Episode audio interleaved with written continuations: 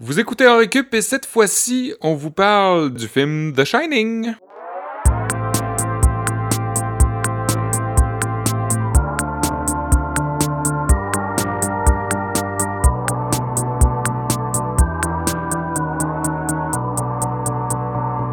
Here's Johnny!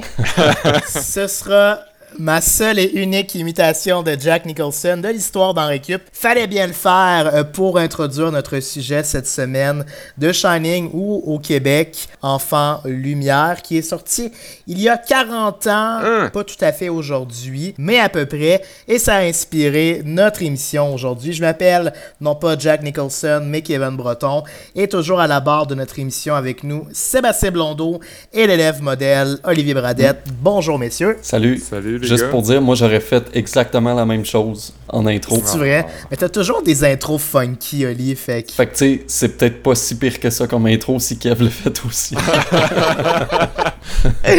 Euh, ben, c'est moi qui avais proposé qu'on parle de The Shining euh, aujourd'hui, puis euh, je pense que sans perdre trop de temps, je vais nous présenter notre prof invité cette semaine. C'est une première, euh, un prof invité en télétravail depuis qu'on est en mode Oui, confinement. On n'a pas reçu de, de professeur, mais là, euh, Pierre-Alexandre Bonin a accepté de répondre à l'invita- à l'invitation via sa webcam aujourd'hui. Bonjour Pierre-Alexandre. Bonjour messieurs. salut, salut. Tu es un petit peu notre euh, professeur Téluc. Yes. Tu collabores au site Horreur Québec. Oui. Euh, tu es un auteur de livres jeunesse.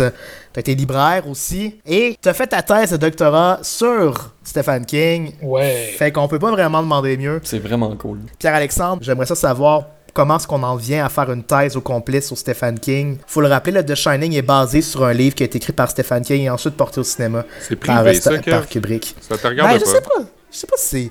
Ben moi, je suis curieux de savoir comment on en vient là, euh, Pierre-Alexandre. Ben, écoute, ça commence dans les années 90 où il y a à peu près pas de littérature pour ados.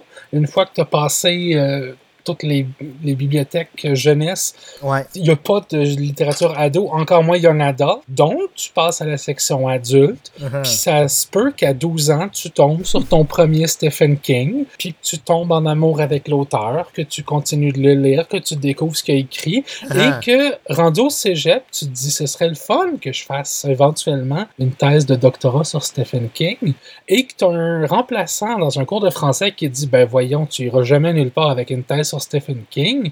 et ben voilà, hein, je suis au moins invité à en récup avec ma thèse sur Stephen King. Donc, dans tes dents, remplaçant anonyme, j'ai fait quelque chose de ma vie avec ma thèse, mais plus sérieusement, euh, ça faisait longtemps que j'y pensais à arriver à l'université, donc j'ai fait un bac, maîtrise et doctorat en études littéraires à l'UCAM, Euh, mais ma maîtrise portait sur complètement un autre sujet, si ça vous intéresse, c'était sur la question de l'identité chez Jacques Ferron. Donc on est vraiment, j'ai fait, mais c'était, ma thèse était prévue, puis je suis vraiment très très content de l'avoir fait. Honnêtement, je pense que si c'était à refaire demain matin, je referais encore euh, ma thèse sur King. Et là aussi, pour ceux qui s'intéressent, là, les plus geeks d'entre vous, je l'ai fait sur la figure du lecteur et la métafiction dans la tour sombre. Hey, là, Ah. tu, viens de, tu viens de séduire à la fois notre homme de lettres, Sébastien avec Ferron, et séduire notre geek, Olivier Bradette. Ouais. Ouais, j'ai malheureusement pas lu La Tour Sombre. J'ai pas lu beaucoup de livres de Stephen King, mais j'ai ma soeur qui l'a lu qui a, bien, euh, qui a bien aimé la série de La, La Tour Sombre. Je pense qu'il n'y a, il y a pas juste un livre, il y en a au Non, moins. il y a, il y a huit tomes Ok, c'est ça. Et des nouvelles qui sont reliées directement à l'univers. Ouais, ouais. Ben, venons-en euh, au sujet qui est de Shining. On pourrait faire sûrement un épisode sur ben des, euh, ben des œuvres de, de, de Stephen King. Mais Aujourd'hui, on célèbre les 40 ans euh, du film. C'est sorti en 1980. Euh, un film que moi, j'avais vu quand j'étais comme jeune adulte. Je pense que je rentrais à l'université, puis Quand c'est sorti. tout le monde. en c'est- 80. non. je suis né 10 ans après, tu sais. Puis euh, je l'ai réécouté cette semaine pour essayer de me situer par rapport à ça, à savoir c'était quoi mon appréciation. Je sais que toi aussi, Olivier, tu as décidé de le réécouter. Qu'est-ce que tu en as pensé? Oui, euh, j'avais déjà écouté Le Shining une première fois en 2015 quand je rentrais de mon voyage en Europe. J'avais écouté The Shining dans l'avion. Hein? Puis je me suis aperçu cette semaine en le réécoutant que c'est vraiment une mauvaise décision que d'écouter ce film-là dans un avion. Euh, sur un tout petit écran avec euh, le bruit des réacteurs Ouais. en fond, avec un petit garçon qui courait dans l'allée. Là, je cachais mon écran pour pas qu'il voit comme Ouais, le couloir en sang. Qu'est-ce que qui- t'es bien intentionné? Ouais. ça lui Euh, rend pas justice. J'ai vraiment plus apprécié mon deuxième visionnement euh, tranquille chez nous Ouais. cette semaine. Toi, Seb, tu l'as pas vu. Non, comme bien des classiques d'ailleurs en cinéma, euh, j'ai pas vu The Shining parce que j'en ai vu beaucoup de bouts. Ça me rappelle à une certaine époque où j'ai écouté Apocalypse Now suite à euh, bon nombre de stupéfactions de la part de mon entourage. Ah, t'as pas vu Apocalypse Now? Ouais. T'as pas vu Apocalypse Now? Fait que j'ai décidé de l'écouter et à mon grand désarroi, j'avais l'impression de l'avoir déjà vu. Puis tout le long, j'étais comme Ah, ben voyons donc, c'est donc bien cliché, mais en fait, c'était le film en tant que tel qui avait parti ces clichés-là. Ouais. On dirait que j'ai toujours pensé à écouter The Shining à reculons en me disant Ah, euh, je suis curieux, mais en même temps, je vais, je- j'ai vu plein de bouts déjà, je sais c'est quoi l'histoire, est-ce que je vais autant l'apprécier? Pour vrai, je te comprends parce que j'ai un peu eu le même ressentiment quand je l'ai écouté parce que ça n'a pas le même effet 40 ans plus tard que le coup de massue que ça a pu avoir en 1980 où ça établissait Ouais. certains codes que maintenant on est habitué de connaître, genre la maison hantée, euh, les petites jumelles, euh, creepy, l'effet d'isolement et tout ça. On l'a revu beaucoup après. Fait que, tu sais, un film qui a autant été comme analysé, décodé, puis même parodié, là, je pense aux Simpsons qui en ont fait une excellente parodie, ça perd un peu de son effet de spontanéité que je trouve qui est nécessaire pour avoir peur, tu sais. Ouais. Puis aussi, moi, pour vraiment avoir peur en écoutant un film, non seulement ça prend un peu de spontanéité, mais faut aussi que je connecte vraiment avec l'œuvre puis que j'ai l'impression de vivre un moment intime avec ce qui se déroule devant moi.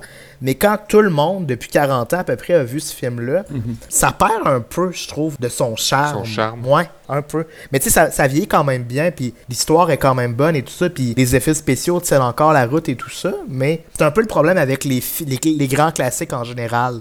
Je pense que j'aurais réécouté Apocalypse Now, puis, Apocalypse Now, puis j'aurais eu un petit peu le, le même effet. Je sais pas, toi, Pierre-Alexandre, si tu l'as réécouté récemment, le film, là? Hey, non, j'ai pas, euh, j'ai pas eu l'occasion de le réécouter. En fait, moi, je me suis plutôt replongé dans le roman de King, justement, et ça a pas super bien vieilli, Non. honnêtement. On, a- on y reviendra. Ce qui est drôle, c'est que j'ai quand même des souvenirs assez précis du film pour pouvoir comparer un peu certaines des films, des, des scènes marquantes qui ne sont absolument pas dans le roman, dont le- les jumelles, justement. Ah ouais? Euh, qui ne sont pas dans le roman. Et d'ailleurs, ce sont dans le roman, ce sont pas des jumelles, ce sont des sœurs qui ont un an ou deux de différence aussi. Euh, la vague de sang dans l'ascenseur n'est pas là non plus.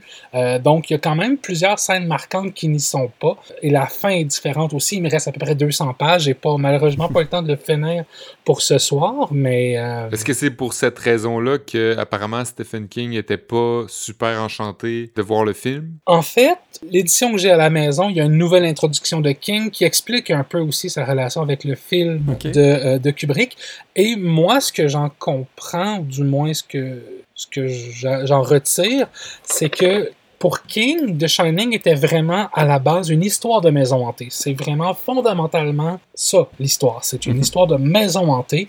Et Jack, la fragilité psychologique euh, due à son alcoolisme, sa relation avec son père et tout, sont les failles qui permettent à la maison hantée, du moins à l'Overlook, de prendre le contrôle avec les fantômes, alors qu'au contraire, dans le film de Kubrick, c'est ces failles psychologiques-là qui sont mises de l'avant et on écarte en partie. Je trouvais ça dommage un peu que Kubrick ait évacué une partie de la hantise Uh-huh. parce que je me dis, Danny et Wendy voient des choses quand même. Il y a des fantômes dans l'Overlook, Ouais. mais on dirait que dans le film, Jack ne voit pas ces fantômes-là, ou du moins, Kubrick a fait en sorte que pour Jack, c'est vraiment une psychose.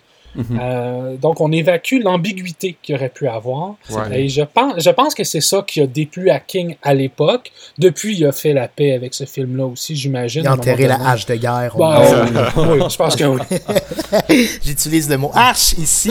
On prend dans... Mais juste un petit mot pour vous dire que c'est quand même un film qui reste assez d'actualité parce que quand on parle, tu sais, comme il y a quand même un confinement en ce moment au Québec, puis j'ai eu plusieurs memes qui sont passés sur, tu sais, qu'est-ce qui pourrait mal virer Oui. alors qu'on se confine avec notre famille pendant quelques jours. Puis là, c'est des photos de Jack Nicholson, la photo fétiche qui défonce la, la porte avec sa hache. Et pour vous dire à quel point ça a, fait une em- empreinte dans mon esprit, il y a pas si longtemps, et c'est un de mes rêves préférés, j'ai rêvé, tu sais, la fameuse scène où Danny écrit dans le miroir Red Rum. Red Rum. J'ai rêvé à cette scène-là, puis là, c'était encore une fois un rouge à lèvres qui était utilisé sur une porte pour écrire, mais c'était écrit Eratum. à la place, c'était écrit. Red Rum. J'ai tellement. Ça n'a pas la même symbolique. Hein? Puis là, j'essaie de virer Eratum à l'envers, Moutaré, ça a aucun Moutaré. sens.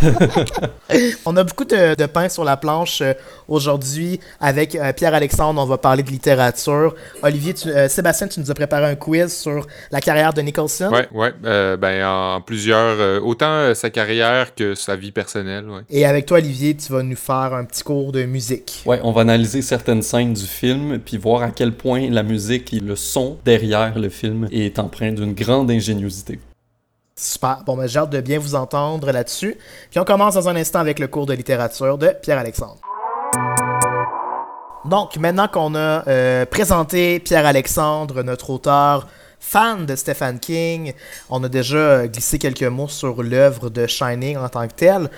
Mais j'aimerais qu'on commence par la situer peut-être. Pourquoi est-ce que c'est l'œuvre emblématique qu'on associe le plus à Stephen King, qui est pourtant un, auteur prolifique qui a écrit je sais pas combien de livres, mais pourquoi est-ce que c'est cette œuvre-là qu'on associe le plus à cet auteur? Ben, en fait, tu vois, pour moi, c'est pas celle-là. Et je pense que les gens associent The Shining euh, à Kubrick davantage. C'est vraiment le film qu'on retient plus que le roman. Ah. Euh, et il y a beaucoup de gens, comme tu disais plus tôt euh, en intro, qui sont surpris d'apprendre que c'est King qui a écrit le roman. Et je te dirais que plusieurs des grandes adaptations cinématographiques des œuvres de King, c'est la même chose. Quand on parle de Green Mile, on parle de Stand By Me, euh, on parle de Shawshank Redemption. À chaque fois, les gens Ouais. font Hein, c'est Stephen King qui l'a écrit. Hey, tu vois ce Shawshank, je savais pas. Ben oui. Et The Mist aussi, c'est une de ses. euh, une de ses nouvelles, justement. Euh, donc, je te dirais que, en termes de roman, je pense que c'est plus The Stand, et qui est encore tout à fait d'actualité en ce moment, justement, euh, qui serait son œuvre phare connue de du plus de, de monde, alors que The Shining, c'est vraiment, je pense, le film qui est devenu un objet culturel et qui a complètement éclipsé le roman. Ben, la popularité de The Shining, selon toi, c'est vraiment Stanley Kubrick qui l'a mis, qui l'a porté vers la gloire. Donc, Oui, moi je pense que oui, parce que The Shining est quand même seulement le troisième roman de King. ah ouais. Il y a eu Carrie, puis de mémoire, il y a eu Salem's Lot qui sont venus avant, et c'est tout. Donc, c'est quand même. Oui, Carrie et Salem's Lot ont bien fonctionné à l'époque, Ah ah. euh, mais King n'était pas devenu l'auteur qu'il est maintenant, là, vraiment, là, euh, l'espèce de superstar, de, de best-seller instantané euh, américain. À l'époque, c'était un jeune auteur qui commençait, et c'était son troisième roman, donc je pense que c'est vraiment le fait que Kubrick ait choisi de l'adapter, parce qu'à ce, à ce moment-là, de mémoire, Kubrick était quand même Mhm. assez établi comme cinéaste. Ouais. Donc, je pense que c'est le film qui a donné vraiment l'élan à l'œuvre et que c'est le film qui est demeuré objet culturel davantage que le roman.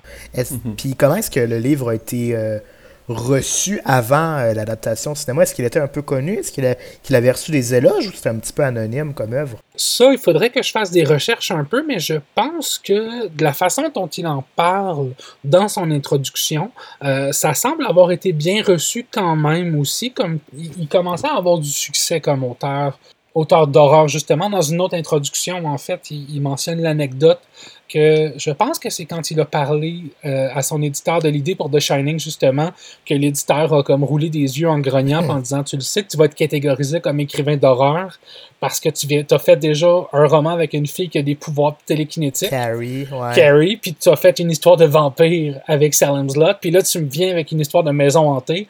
Ouais. Tu t'es conscient que tu vas être catégorisé et King était comme un peu surpris en disant ah, puis c'est mal, pourquoi?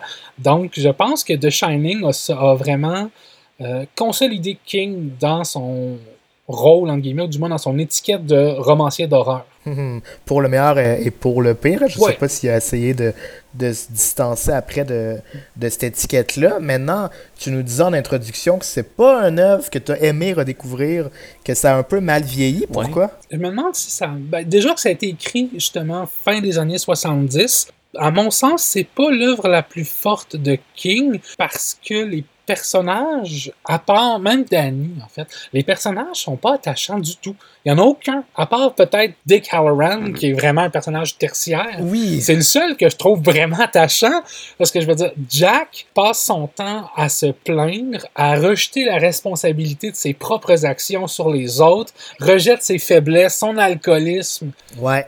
Euh, il est passif tout le long du roman. Et une fois de temps en temps, il va y avoir un petit éclair de, de, de- de libre arbitre qui va être écrasé tout de suite après. Wendy est une femme complètement effacée. Je veux dire, elle est à peu près Très pas peu de là. charisme euh, au pouce carré dans cette femme-là. Ah, vraiment, là, c'est incroyable. Et même Danny aussi. Le problème, c'est que c'est un enfant de 5 ans avec des responsabilités et un pouvoir qui le dépasse. Et on a, j'ai vraiment l'impression que King avait de la misère à gérer ça. C'est mieux exploité avec Carrie parce que c'est une adolescente. Ouais. Mais Danny, dans les faits, a 5 ans. Là. Je veux dire, Ouais. en- j'en ai un enfant de 5 ans qui dort dans sa chambre à côté en ce moment. et je me dis, no way qu'un enfant de 5 ans est capable de réfléchir comme King le fait réfléchir. Donc je pense que c'est beaucoup les personnages qui sont antipathiques. C'est pas une mauvaise chose. Mais comme tu disais justement, pour avoir peur, pour ressentir quelque chose de fondamental ou de profond, il faut s'intéresser au personnage, il faut s'y attacher. Alors que moi, écoute, je passe, euh, il me reste 200 pages et j'ai passé tout le roman furieux après les personnages. Moi, je me suis Hmm. dit, vous êtes tellement stupide, ça n'a pas de sens. Est-ce que par rapport au film, dans l'adaptation qui en a été faite, est-ce que tu remarques une différence entre les personnages? Parce que, bon, par exemple, Wendy, que tu trouves effacée dans le roman, a quand même repoussé Jack dans sa folie, euh, on se rappelle, au sommet de l'escalier dans le hall principal. C'est Ouais. elle qui permet à Danny de s'échapper par la fenêtre. C'est elle qui l'emprisonne dans le garde-manger aussi. Donc, même si euh, Jack a une emprise sur elle, ou en tout cas un rapport franchement de force qui est, qui est euh, vraiment reprochable de sa part, mais est-ce qu'il y a cette différence-là que tu remarques euh, entre le film et le livre? Je pense que oui. Je pense que Kubrick a eu la bonne idée de la rendre beaucoup moins passive. Mhm. On la voit plus à l'écran parce que dans le roman, il y a un chapitre qui porte son nom. Il y a Mhm. un chapitre où c'est vraiment le point de vue de Wendy, mais plus souvent qu'autrement, on a une alternance entre Jack et Danny. C'est vraiment le duo père-fils. Ouais. Et Wendy, à plusieurs reprises dans le roman, se fait la réflexion qu'elle est constamment écartée de la relation entre le père et le fils, qu'elle est mise à l'écart. Et je trouve ça un peu ironique parce que je me dis, oui, mais King a fait la même chose avec elle aussi. Il la repousse constamment. Elle est là. Je sais pas en fait à quoi elle sert exactement dans le roman. Est-ce que tu dirais qu'elle précède un peu euh, l'archétype de la Final Girl? Parce que elle n'est pas la dernière survivante, mais c'est quand même elle qui va un peu fight back, qui va un petit peu combattre Ben, le grand méchant. Dans le film, oui, mais dans le roman, non, c'est vraiment Danny qui va tenir tout ça sur ses épaules Ah ouais? et qui va devoir agir à la place de sa mère. Euh, en fait, Wendy me rappelle un petit peu, je me souviens plus de son nom, mais dans la mère dans Cujo, en fait, je pense que c'est la précurseur de ce personnage-là, justement, qui est dans le huis clos coincé avec le, le Saint-Bernard et qui va, par son indécision, causer la mort de son fils. Là, excusez, je viens de spoiler Cujo. Euh, je suis comme ça. Mais c'est ça. Donc, je pense que Wendy est un précurseur de certains personnages de King. Mais c'est ça. On dirait que. Moi, j'ai vraiment l'impression qu'il y, a- il y avait de la misère à prendre ses marques un peu avec les personnages. L'Overlook est vraiment intéressant comme, comme personnage en soi, même s'il est Mhm. si on le voit pas Ouais. à l'avant-plan souvent. Et je me fais la réflexion justement qu'on sent l'affiliation entre l'Overlook et la maison Marston de Salem's Lot juste avant, justement, parce que le personnage de Ben Mears, l'écrivain, se fait la réflexion que certains endroits sont comme des, des accumulateurs ou des piles qui peuvent accumuler une charge émotive négative et la conserver pour une longue durée. Et pour moi, l'Overlook, c'est exactement ça. Euh, c'est un accumulateur qui a emmagasiné l'énergie négative, toutes les émotions euh, négatives. Un peu le même thème dans Rose, on m'a déjà fait remarquer, de la maison qui s'empiffre de l'énergie des gens qui y habitent. Ouais, ouais, très intéressant. Euh, je m'étais passé la même remarque aussi sur les personnages si peu euh, empathiques euh, dans, dans le film, mais mis à part ça, c'est quoi, selon toi, la raison? Tu nous as glissé un mot en introduction là-dessus, mais si tu veux résumer ta pensée au sujet de qu'est-ce qui fait que l'œuvre n'est pas tout à fait fidèle au livre? Pour moi, c'est vraiment le passage de. C'est une maison hantée. L'Overlook est hanté. L'Overlook prend le contrôle de Jack à travers les fantômes et c'est clairement mentionné dans le roman. J'ai passé le bout où il parle avec Grady, l'ancien euh, homme à tout faire qui a justement tué sa famille et tout. Ouais. Et Grady lui parle du manager. Et quand Jack pose la question de qui est le manager, Grady a l'air surpris puis il dit Mais c'est l'hôtel lui-même, le manager. Hmm. Donc, il y a vraiment ce côté Mhm. que l'hôtel est une entité pensante qui veut se servir de Jack pour aller chercher Danny. Et là aussi, c'est explicitement et textuellement mentionné dans le roman. L'hôtel veut se servir du Shining de Danny pour upgrader ses capacités fantomatiques. Ouais. Donc, devenir une espèce de maison hantée 2.0. Je sais pas s'ils vont, euh, s'ils voulaient passer avec Airbnb, je sais pas. c'est pas ça, mais donc c'est ça. C'est pour moi ce qui est perdu en guillemets, on s'entend, dans l'adaptation, c'est vraiment la hantise de Jack qu'on a enlevé au profit d'une instabilité psychologique, de, de, psychose due à son alcoolisme et à sa relation avec son père et tout. Mais je pense que ça, ça a été perdu dans l'adaptation. Et peut-être que ça aurait donné un, un autre classique, mais d'un genre différent, si Kubrick avait assumé le côté hantise qu'on retrouve avec Danny de toute façon, qui voit des choses dans l'hôtel. Ouais, c'est comme un peu si si le confinement de la famille avait lieu dans un autre lieu qui n'est pas hanté, ben le confinement aurait quand même provoqué une genre de psychose chez Jack Nicholson qui avait les prédispositions pour péter une coche. Alors que dans le roman, dans le livre, cette histoire-là ne serait juste pas arrivée. Ouais. C'est ça parce que je trouvais dès le début du film que le personnage de Jack Nicholson avait déjà l'air presque en psychose. Oui. C'est sûr que c'est Jack Nicholson, puis c'est la face de Jack Nicholson, puis ses sourcils, mais il y avait quand même, dans la façon de se comporter dans son entrevue, je me disais, voyons, il est bien bizarre déjà. Ouais, effectivement, là, quand on apprend aussi qu'il y a eu des épisodes de violence avec euh, son fils, mais j'imagine que ça, c'était c'était pas une liberté de Kubrick, puis qu'on le retrouvait déjà dans le livre. Oui. Mhm. Ouais. Oui, euh, Jack a cassé le bras de son fils accidentellement à un moment donné alors qu'il était sous, et c'est un leitmotiv qui revient régulièrement aussi.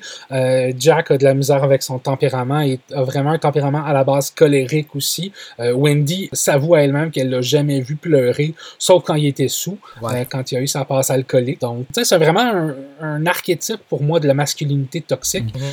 qui est incapable de gérer ses émotions, euh, incapable d'avouer ses faiblesses. Euh, il y a beaucoup de choses qu'il fait par fierté mal placée, et je pense que c'est ça aussi, cette espèce d'orgueil qu'il met en avant de tout le reste qui permet à l'Overlook de le contrôler à ce point-là parce qu'il n'ose pas avouer à Wendy et à Danny que lui aussi a vu ce que Danny a vu. Dans la chambre, la, avec la, femme, dans la baignoire de la chambre 217, euh, les, les, animaux en haie qui voulaient le dévorer aussi, tout ça, mais dans le film, ce n'est pas possible. Non. Parce que c'est la psychose de Jack, donc on enlève tout ça, mais dans le roman, on sent que c'est vraiment un orgueil mal placé typiquement masculinité toxique qui l'empêche de faire ça. Et je pense que c'est ce qui me le rend aussi déplaisant, c'est que je le regarde avec mon regard d'homme et de père des années 2000, justement, euh, où on a complètement un autre modèle de masculinité et que maintenant je regarde ça et je fais, mais ça n'a pas de sens, ça se peut pas. Et je suis pas capable de m'attacher à un personnage qui, King le dit lui-même, qu'il a essayé de le rendre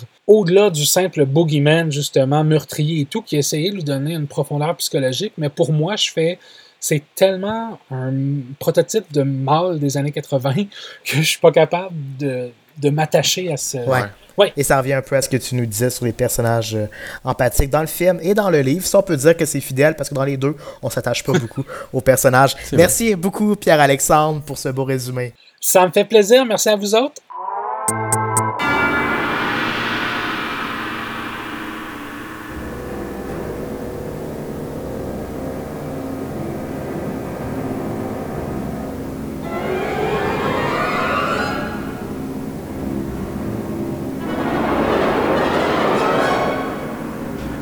Toute une tension qu'on a là. Ben, c'est la pièce de Natura Sonoris du compositeur polonais Krzysztof Penderecki. Ben ouais, c'est un célèbre Oui, ben c'est un célèbre compositeur contemporain, Seb, euh, et son travail euh, en musique lui a valu 4 Grammy Awards entre bien d'autres distinctions. Et euh, ses œuvres ont été beaucoup utilisées dans le cinéma, notamment dans Shining, où il y a 6 de ses pièces dont celle dont on vient d'entendre un petit extrait qui se retrouve dans la trame sonore. Vous pouvez aussi entendre sa musique dans L'Exorciste, dans la version originale de 1973, ah, dans Shutter Island et dans des projets de David Lynch, dont euh, la série Twin Peaks qui a effectué un retour en 2017. Il y avait de sa musique là-dedans. Christophe Penderecki est décédé le 29 mars dernier, ça fait vraiment pas longtemps, il avait 86 ans. L'ensemble du film de Stanley Kubrick contient des pépites de plans visuels, En le réécoutant cette semaine euh, avec Esther qui l'écoutait pour la première fois, on s'est vraiment régalé de plusieurs plans qui sont vraiment exemplaires dans le monde du cinéma. C'est pas pour rien que ce film-là est tellement analysé. La petite New Beetle jaune canari qui parcourt toute la route montagneuse du Colorado pour se rendre jusqu'à l'hôtel. Euh, Danny sur son petit tricycle qui se promène dans les couloirs. Euh, tout ça, c'est devenu culte. Mais je me suis demandé, qu'est-ce que seraient tous ces plans sans la musique bien singulière qui est superposée par-dessus ces images-là. Donc on va analyser certaines scènes pour démontrer toute l'ingéniosité derrière la trame sonore du Shining. Puis Pierre-Alexandre, si tu as des, euh, des impressions, gêne-toi pas euh, pour euh, sauter dans le bain, toi aussi. Yes. Dans le bain, euh, pas comme la vieille madame. Non, c'est mais- ça. Ouais, non, c'est l'image ouais. que j'avais en tête aussi. Il nous carte dans le bain avec le fantôme. Ouais. Avant le tournage, euh, Stanley Kubrick avait déjà sélectionné des banques assez volumineuses de musique, puis il y avait un début de trame sonore qui était déjà en place. Il y a certaines scènes qui ont même été filmées avec de la musique en fond pour aider les acteurs, notamment le petit Danny Lloyd qui avait 5 ans à l'époque. Et j'étais curieux de savoir qu'est-ce qui était devenu le petit garçon après le Shining. Ben, à part un petit rôle dans un téléfilm deux ans après le film, euh, dont il était la vedette, il n'est jamais réapparu au cinéma, sauf dans l'adaptation de la suite du roman de Shining, Doctor Sleep, qui est sorti en 2019. Et là, l'équipe l'avait invité à faire un petit caméo avec une coupe de répliques. Il jouait un spectateur d'un match de baseball. Ah ouais. Euh, Puis aujourd'hui, Danny Lloyd enseigne la biologie dans un collège du Kentucky. Quand même une chouette euh, réorientation de carrière. Apparemment que Ouais. tout le monde que je voyais commenter, genre c'est mon prof sur YouTube, ils ont tous l'air de le trouver vraiment cool comme prof. Donc là, j'en reviens à la trame sonore du film.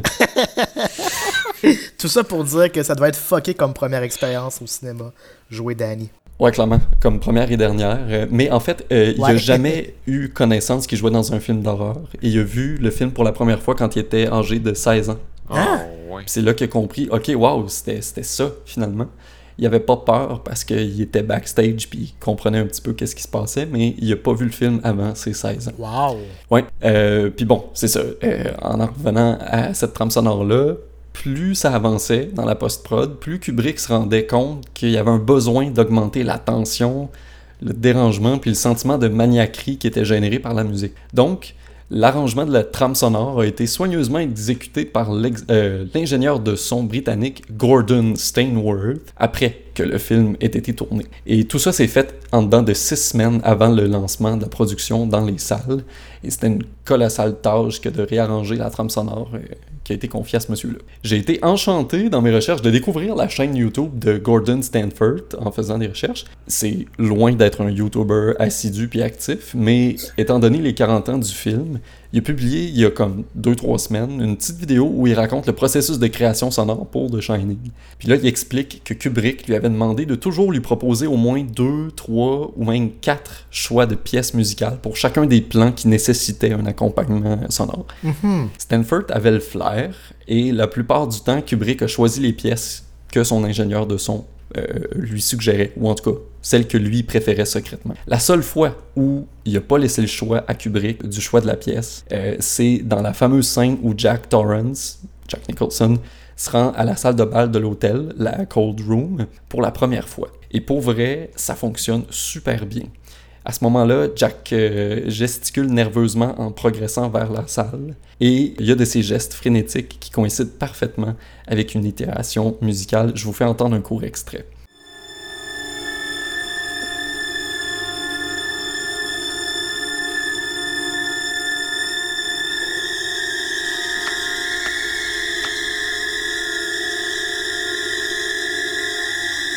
En rentrant dans la grande salle, les instruments à cordes s'intensifient à mesure que Jack allume les lumières puis se déplace vers le bar, avant de se poser en même temps que Jack s'assoit sur le bar. Sur le tabouret. Tout ça, Ah ça ouais. fonctionne vraiment très bien. Vous réécouterez ça, c'est vraiment cool. C'est une scène qui en dit beaucoup aussi sur l'état psychologique du personnage, puis l'intensité de la musique amplifie vraiment la tension de la situation.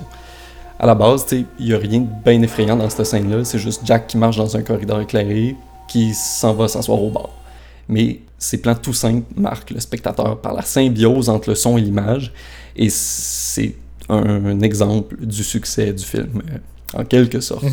Il y a une autre scène euh, où le mélange entre le- la musique et l'image fonctionne très bien, et ça implique la pièce qu'on a entendue en ouverture, justement, euh, de Christophe Penderecki. C'est la pièce qui joue alors que Danny aperçoit les deux sœurs qui l'invitent à jouer avec lui pour toujours, puis soudainement, on voit leur corps qui gisent au sol dans le corridor qui est complètement ensanglanté. On se souvient que le film était complètement filmé, probablement monté en bonne partie quand Gordon Stanford a arrangé la musique. Et la scène contient un enchaînement rapide de plans. Et là, l'ingénieur de son a fait des coupes dans la musique, de sorte que les punchs musicaux coïncident avec les bruits, avec, euh, pardon, avec les brusques changements de plan et les réactions horrifiées de Danny euh, face à tout ça. La scène a été analysée avec grande précision par une chaîne YouTube qui s'appelle Listening In. Je vais mettre le lien sur notre page euh, YouTube, euh, Ouais. notre page Facebook. Ça vaut vraiment la peine de regarder ça. Donc, c'est un renforcement de l'image par le son qui euh, rejoint le concept de syncrèse avancé par Michel Kion, un compositeur et chercheur en musique. Je vous ferai un cours complet là-dessus à un moment donné. J'avais utilisé beaucoup ce concept-là dans mon projet de maîtrise euh. Ben, ça me fait penser, il y a beaucoup, dans, beaucoup de films d'action aussi, là, euh, où on va synchroniser des gros beats avec des coups de fusil. Comme c'est devenu pratiquement la norme. Là, quand il y a une scène d'action accompagnée d'une trame, on fait exprès de synchroniser les pow-pow, la trame, avec. C'est un raccourci en quelque sorte, mais qui est hyper efficace, puis Ouais. qui nous fait vivre encore plus ce qui nous est présenté. Ouais, c'est, euh, si ça vous intéresse, le concept s'appelle la syncrèse. Synchrèse. Puis euh, vous retrouvez ça n'importe où sans même le savoir.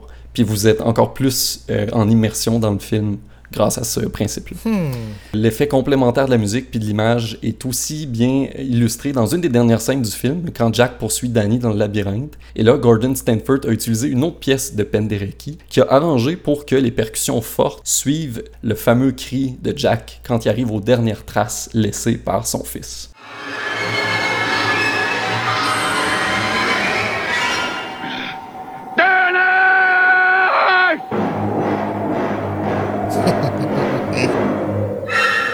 C'est fort comme scène, ça aussi. Ouais. Donc, si vous avez pas vu de Shining, rattrapez le classique, ça vaut la peine. Puis prêtez attention à tout le travail qui a été fait dans l'édition musicale. Mais faites pas comme moi. Profitez de chaque détail de l'œuvre en n'écoutant pas ça dans un avion en plein vol.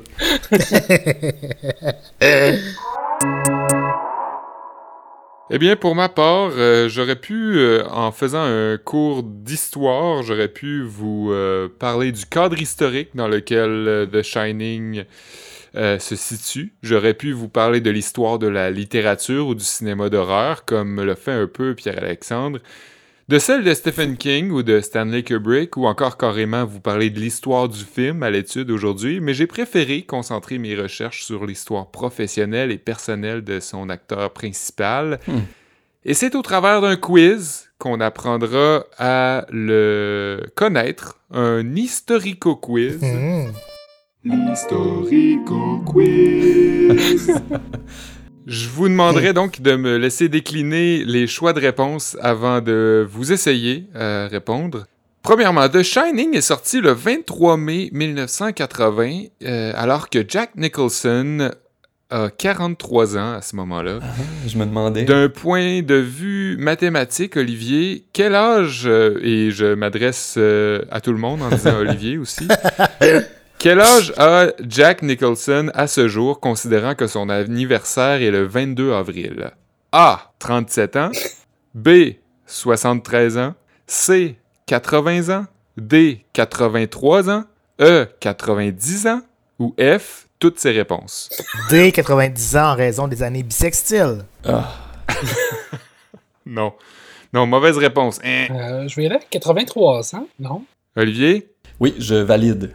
Seconde, un point pour euh, chacun de vous. Il a en effet 83 ans, oui. Yes. Euh, il l'a eu euh, en avril, il n'y a, pas si longtemps que ça, le 22. Ah oui, bonne fête, Jack. C'est donc dire que Nicholson en a vécu des affaires. hein. Il est passé à travers toutes sortes d'épreuves historiques. Il s'est même engagé dans les forces de l'air militaires de la Californie de 1957 à 1962. Ma question ici, dans quelle guerre les États-Unis sont-ils impliqués à l'époque de son enrôlement? A. La guerre de Péloponnèse. B.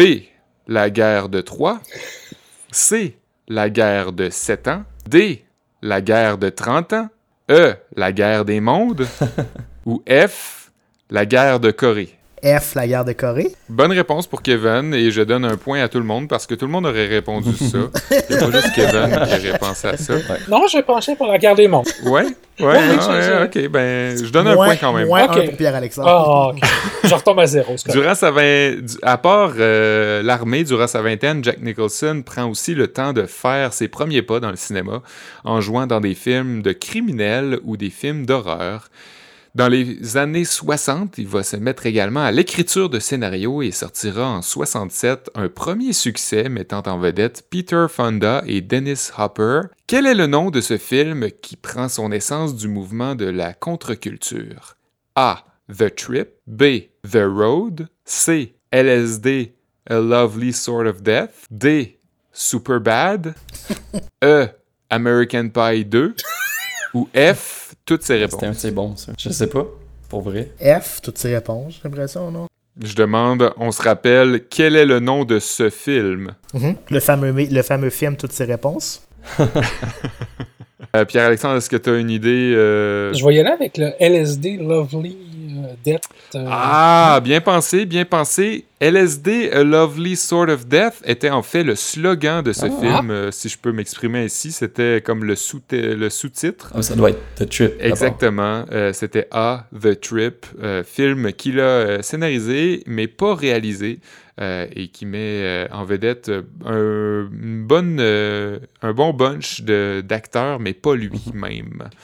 Euh, et ça va remporter un certain succès à l'époque, en 67. En 74, donc à l'âge de 37 ans, lors d'un entretien avec un journaliste, celui-ci lui apprend une nouvelle assez troublante concernant ses origines. L'homme et la femme qu'il considérait euh, être ses parents toute sa vie jusqu'à présent seraient en fait ses grands-parents, tandis que ses deux sœurs, June et Lauren, seraient sa mère et sa tante respectivement. Ça a été confirmé par la suite par sa sœur slash tante Lauren.